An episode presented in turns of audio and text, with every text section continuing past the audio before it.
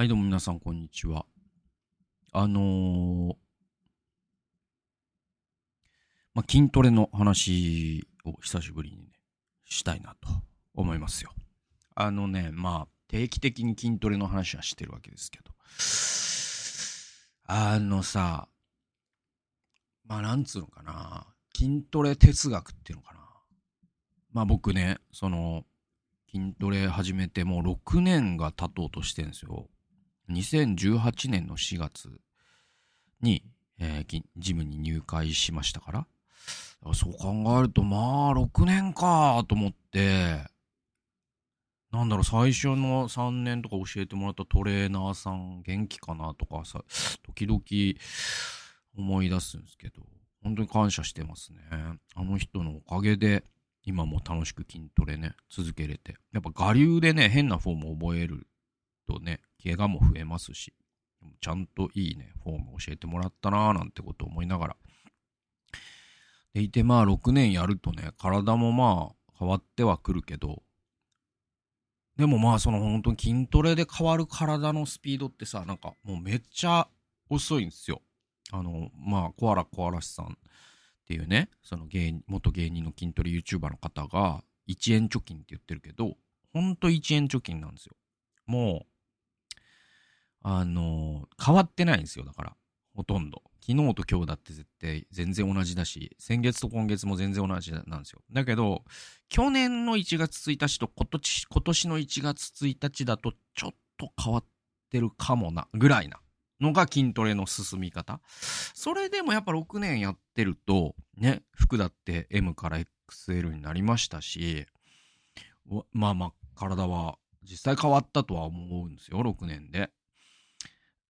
で、うーん、なんだろうな。まあ僕はそのボディメイクっていうか別に大会出るわけでもないしね。体力作りのために始めてね。でもまあすごい面白いなぁと思いながらやり続けてて。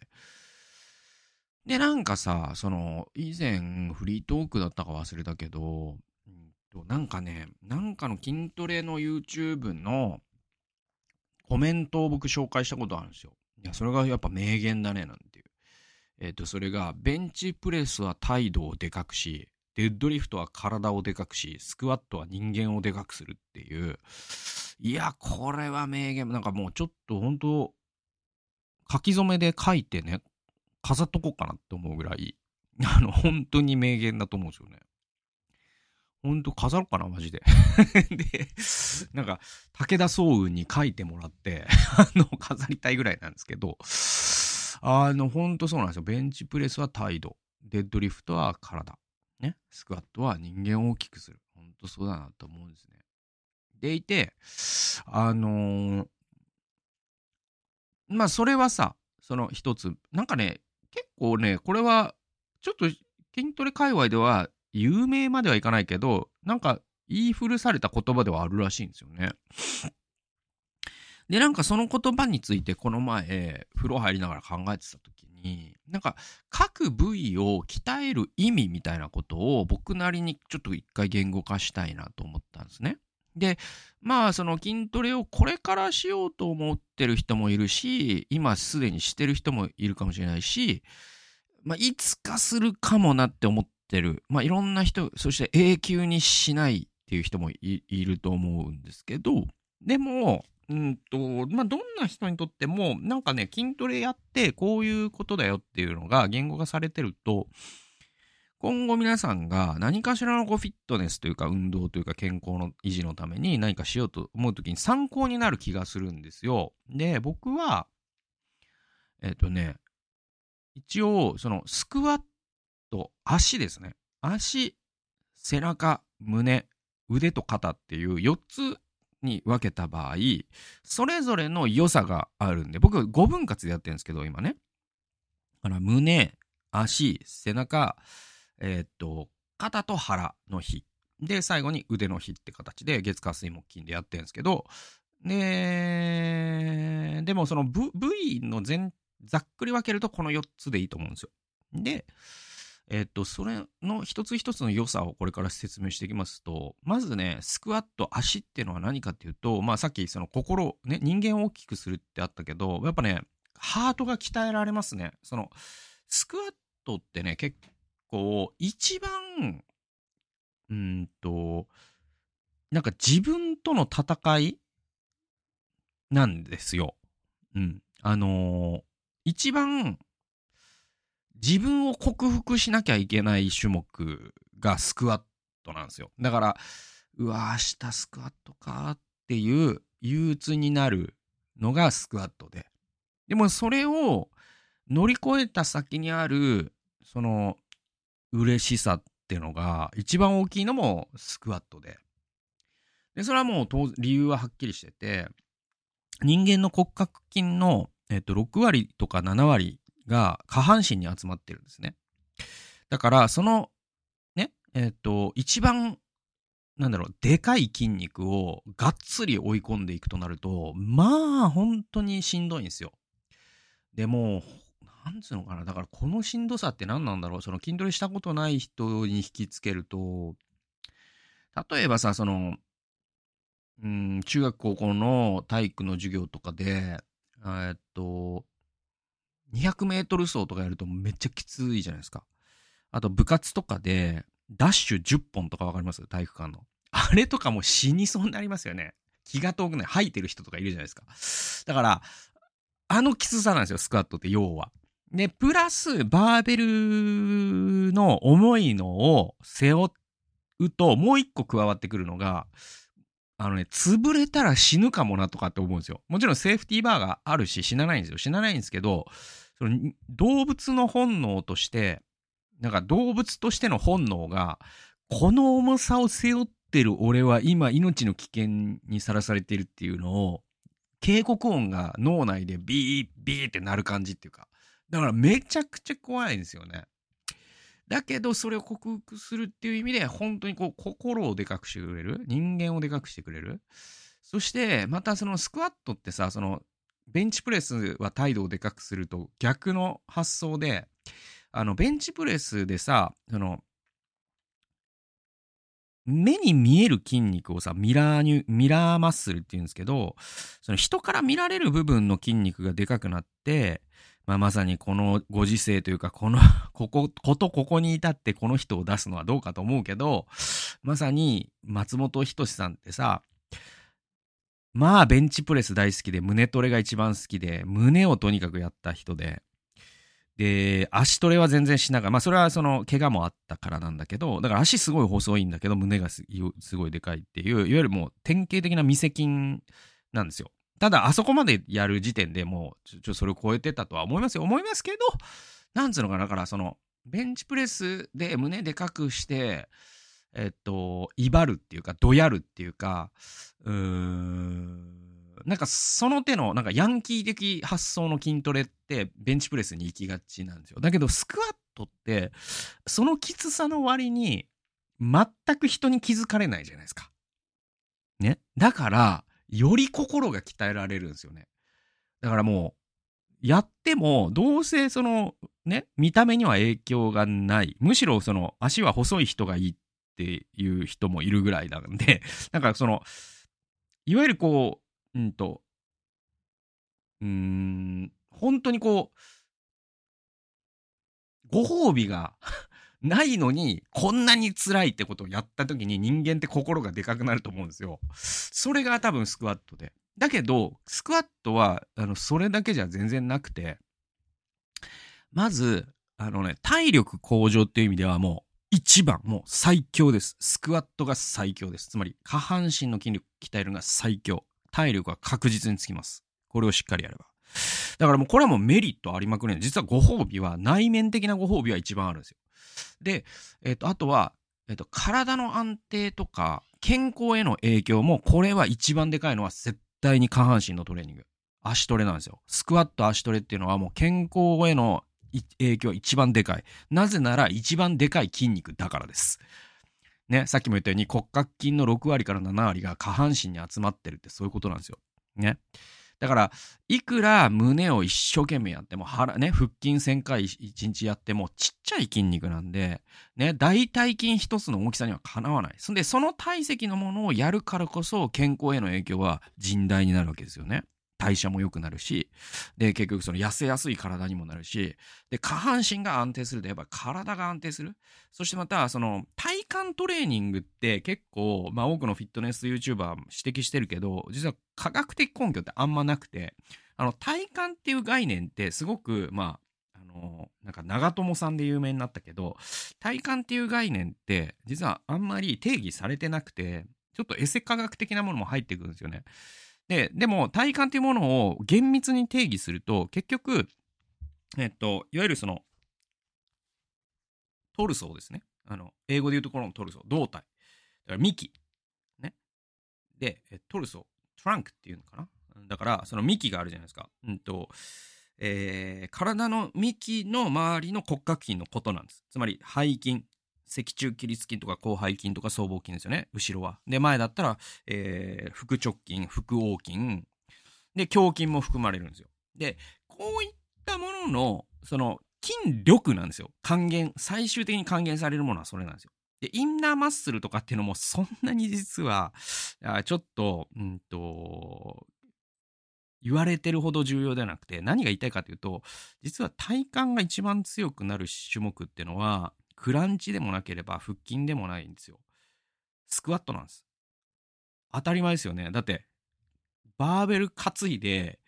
しゃがんだり立ったりするときに胴体が強くないと折れるじゃないですか。で、これをずっとやっていくと確実に胴体は安定するんです。これがおそらく体幹と言われているものの正体なんで、本当に体幹を鍛えたかったらスクワットをやるべきなんです。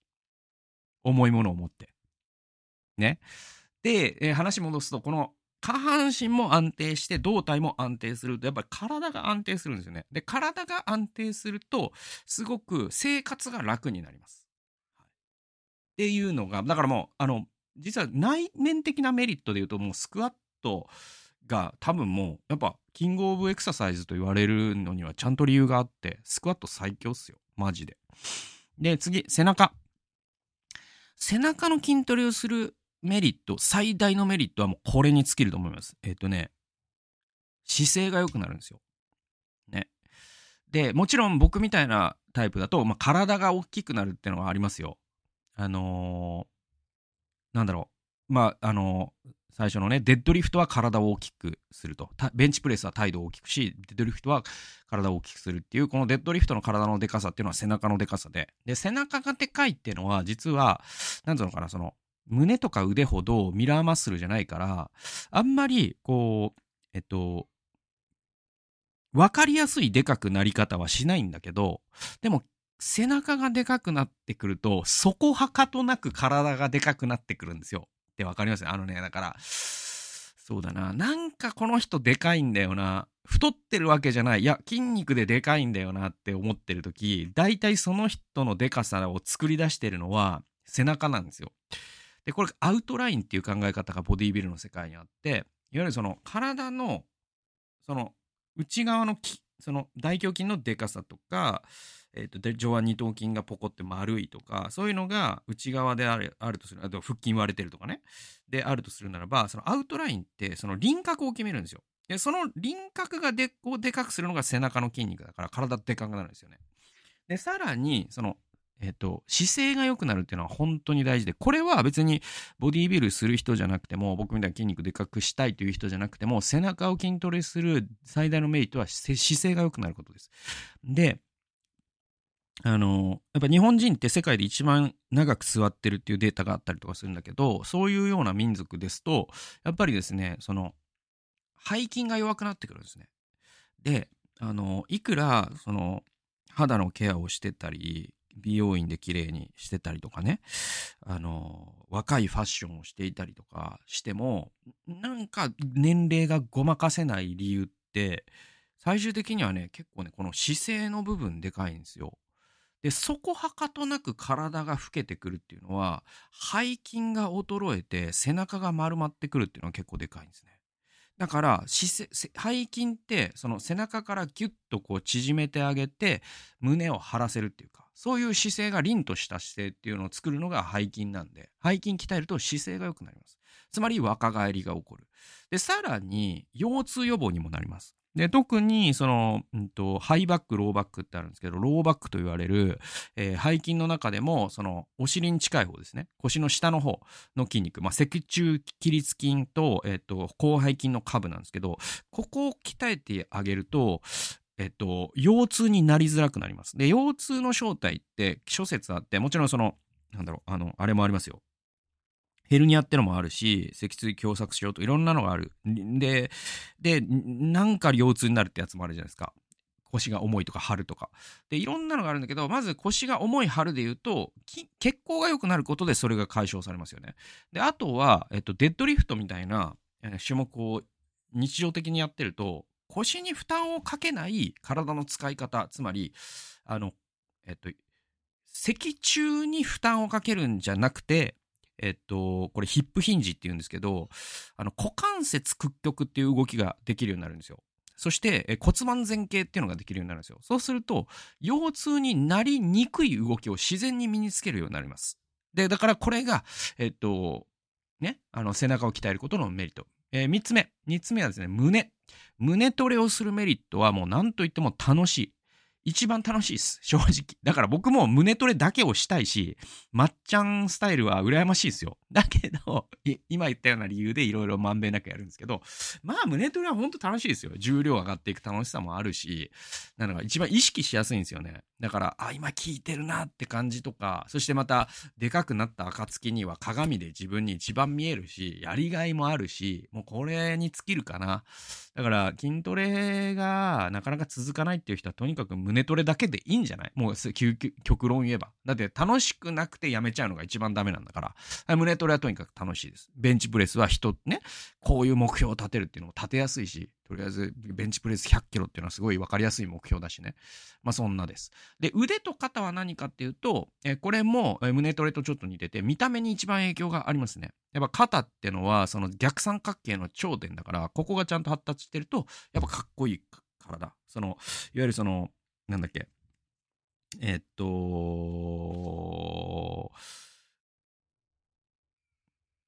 ブラッド・ピットがね、あれ、な何の映画だっけ名前がパッと出てこなくて悔しいんだけど、まあ、スナッチとかもそうだし、あの、有名な映画ありますよね。ブラピが出の出世作とかで、ブラピの体になりたいとか、あと、ブルース・リーの体になりたいって言うじゃないですか。皆さん憧れる体として、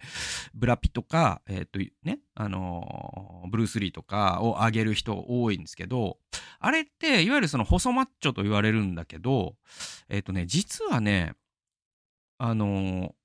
ファイトクラブだ。だからファイトクラブのブラピはすごい多くの人に筋トレやりたいと思わせた映画だと思うんですけど、実はあのブラピの体の一番のポイントは肩なんですよね。ね。もちろん腹筋割れてるとかありますよ。だけど、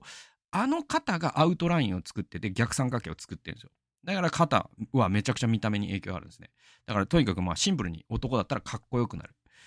で、あとはもう楽しいっす。で、あの、これ、この楽しさは胸トレとも違ってて、肩とか、あの、上腕のトレーニング、つまり、えっと、アームカールとかで二頭筋鍛えるとか、ね、えー、あとはその、スカルクラッシャーっていう種目があるんですけど、それで三頭筋鍛えるとかって、あのね、あんましんどくないんですよ。だからね、すごい楽しい。で、胸トレ以上にしんどくないんですよ。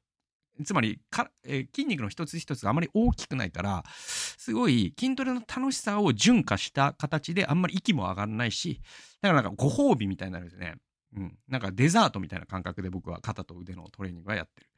で、あともう一個実用的で言うと、これは女性も男性も関係あるんですけど、肩こり予防になります。で、あと、四十肩、五十肩にほぼならないです。多分、肩トレを常時やってる人は。だからそういう意味で、まあ、血行が良くなりますからね。はい。そういう感じですかね。まあ、20分も喋っちゃいましたけど、だから僕も本当もうトレーナーになれるんじゃないかと思って。まあなんか、まあこんなことを参考に、なんか、いやいや、あの、ウェットリングやらない、絶対やらないよっていう人も、でも今日の話を聞いて、じゃあ、ジョギングはスクワットと類する下半身だからやろうかとかなるかもしれないし、じゃあ背中、背中鍛える方法なんかあるのって言うと、やっぱりこう、あの、懸垂とかね。まあいろいろ、背中って本当にやらないとやらないところだからこそ、差が出るところなんで、なんかね、ちょっと参考になったらいいかななんて思いました。えー、20分過ぎちゃいそうなんで、いきます。えー、聖書研究は人間関係と神の舞台装置というタイトルです。えー、エステル記2章の22節です。これ、あの、前回と同じ章ですね。このことがモルデカイに知れたので、彼はこれを王妃エステルに知らせた。エステルはこれをモルデカイの名で王に告げた。えこれ何かというと、王妃ワシュティという人が、そのペルシャの王に反逆するんですね。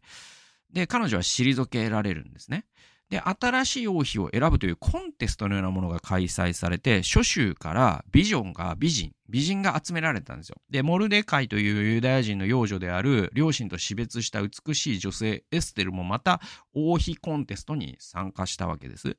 で、エステルは他の誰よりも王やその側近たちに気に入られたとあると。で、またエステルが王のもとに集められた時、モルデカイは、えー城の門で王を殺害する計画をしている二人を見つけるんですよ。で、モルデカイはエステルを通して王にそれを通報して事実が明らかになったで、なったからこの二人のクーデターは阻止され、この二人は処刑されたっていう出来事があります。そしてそれは記録に残ったわけです。で、これが一章。で、一章から続くこの伏線がさらに広げられていきます。で、二章で起きた出来事も全て後半で意味を持ってくることになるんですよ。で、それはそのハマンという人物の登場によって意味を持ってくるんだけど、なんていうのかな、すごいこの、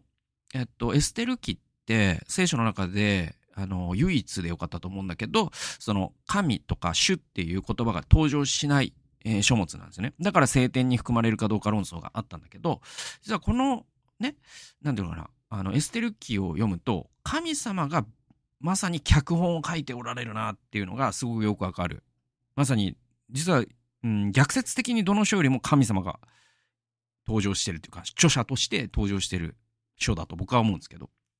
で、神様は歴史の舞台を用意しておられると。で、22節で王とエステルとモルデカイという人間関係のパイプが作られてて、で、それは神の働きの大切な一部を担っていく。で、そういう、なんていうのかな、神様の舞台装置の中のプレイヤーであるとするならば、我々がね。